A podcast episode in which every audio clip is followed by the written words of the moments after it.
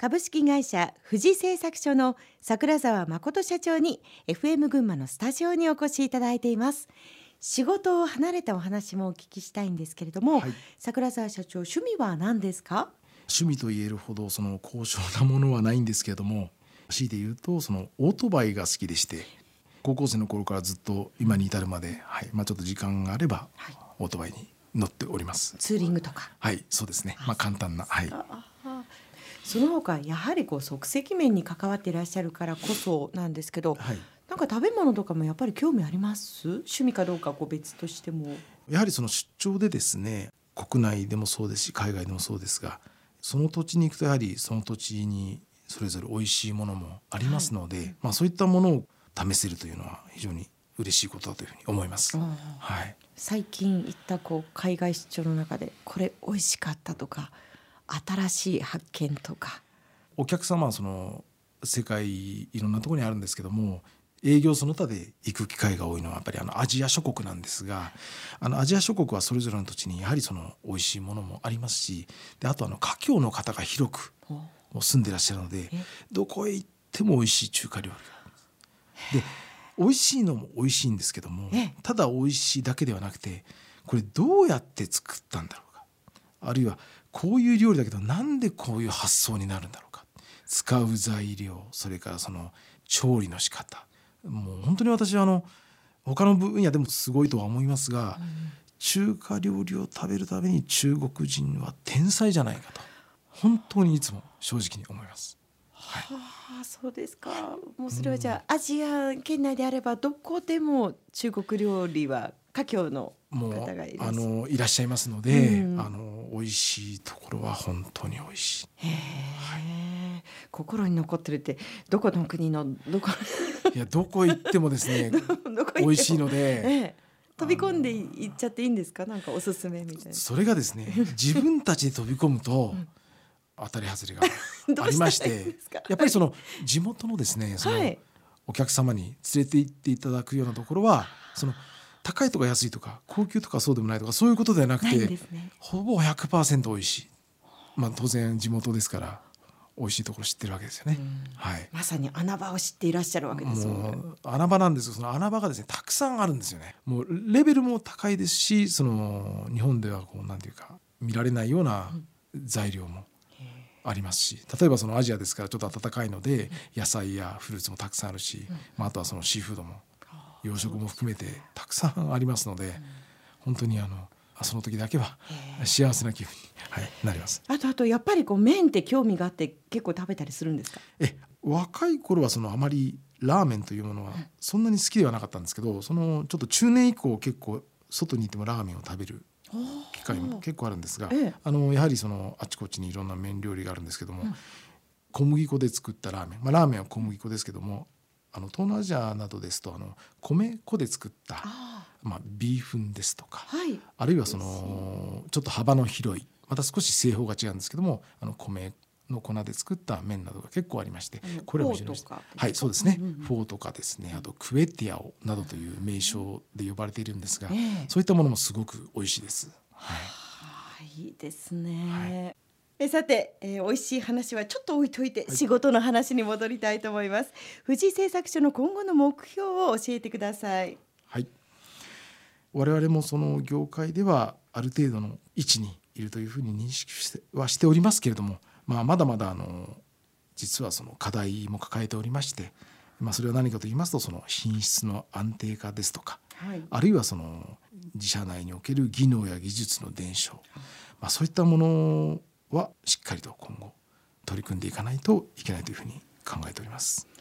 あの大変謙虚におっしゃっておられますけど、はい、世界シェア50%半分ですよ。はい。ね、まあ半分なんですけれども、あのじゃあ出来がいいのかどうかと言いますとまた話は別でしてやはりその仕事におけるミスもまだ少なからずありますし、それから技能技術の伝承もそんなにスムースには進んでおりません。まあ、従いましてその辺をしっかりと強化するべく取り組んでいかないとやはりまずいというふうに思います。はい、トップでいてもなおかつまだまだだと。うんななおかつと言いますかあのまだまだ途上だということですね。えー、はい。本当ですか？はいあの途上も途上です。極めていくと。もうミスは一つもあってはならないというようなもう境地でしょうか。そうですねそうですね。当然、はい、当然そうなんですがなかなかそこまでは、あのはい。あの自分自身もしっかりとこう言わなければいけないんですが、あの社員全員で、えー、一生懸命取り組んでいかないといけないというふうに思います。最後に新しい事業に挑戦したいと考えている人や企業内で頑張っている若い人へのメッセージの意味も込めてお話しいただければと思うのですが新規事業に取り組む中で大切なことは何だと思いますか？はい。先ほどからのお話の中でも言わせていただいたんですがそこに需要があるということは仕事になるということですからやはり何かあったら断ったり諦めたりしないで、まずは取り組んでみる取り掛かってみるというところが大事なんではないでしょうか。うん、はい。そして社長がおっしゃっていたようになるべくノーと言わない。はい、そうですね。あの当社のまあの経営理念の中にあの簡単にノーと言わないという、うん、あの項目があるんですけども、まさにそれが現在の富士製作所を作ってきた元になっております。でこれはどこの業界やどこの世界でも言えることだと思いますので、えー、大変大事なことではないというふうに思います。今何かちょっとお話があってどうしようかなって悩んでる方は、はい、まずはその失敗を恐れずに、はい、やっぱり一歩踏み出す勇気って本当に大事ですね。そうですね。あのまあ確かにその失敗は怖いことでしょうし、えー、でその仕事の上であるいは事業の上で失敗するということはそれは確かに致命的なものになるあの場合もありますので確かにそれは慎重にならざるを得ないだと思うんですけどもあのなんていうかエイヤーで失敗でギャンブルで失敗を恐れずにいけと言うんではなくて、はい、とにかくその取り組んでみて一つ一つこうこうなんかこうああでもないこうでもないとこうひっくり返しながらいじっていくとだんだんこう見えてくるものがあると思うんですね。ちょっと抽象的な表現で申し訳ないんですけど。そういうことをやっていけばあのだんだんだんだんあの糸口がつかめてくるんじゃないかというふうに思いますけども、はい、まずは取り組んでみようよ。そうですねあの、まあ、どこかで、えー、ちょっと見かけたフレーズなんですけれども、えー、英語で「better than never doing it」という、まあ、言葉がありまして、はい、おそらく意味合いとしてはあのやらないよりはやった方がましという程度のことなんだとは思うんですけどもこれが非常に大事なことではないかと思います。何かあったらまずはちょっとやってみる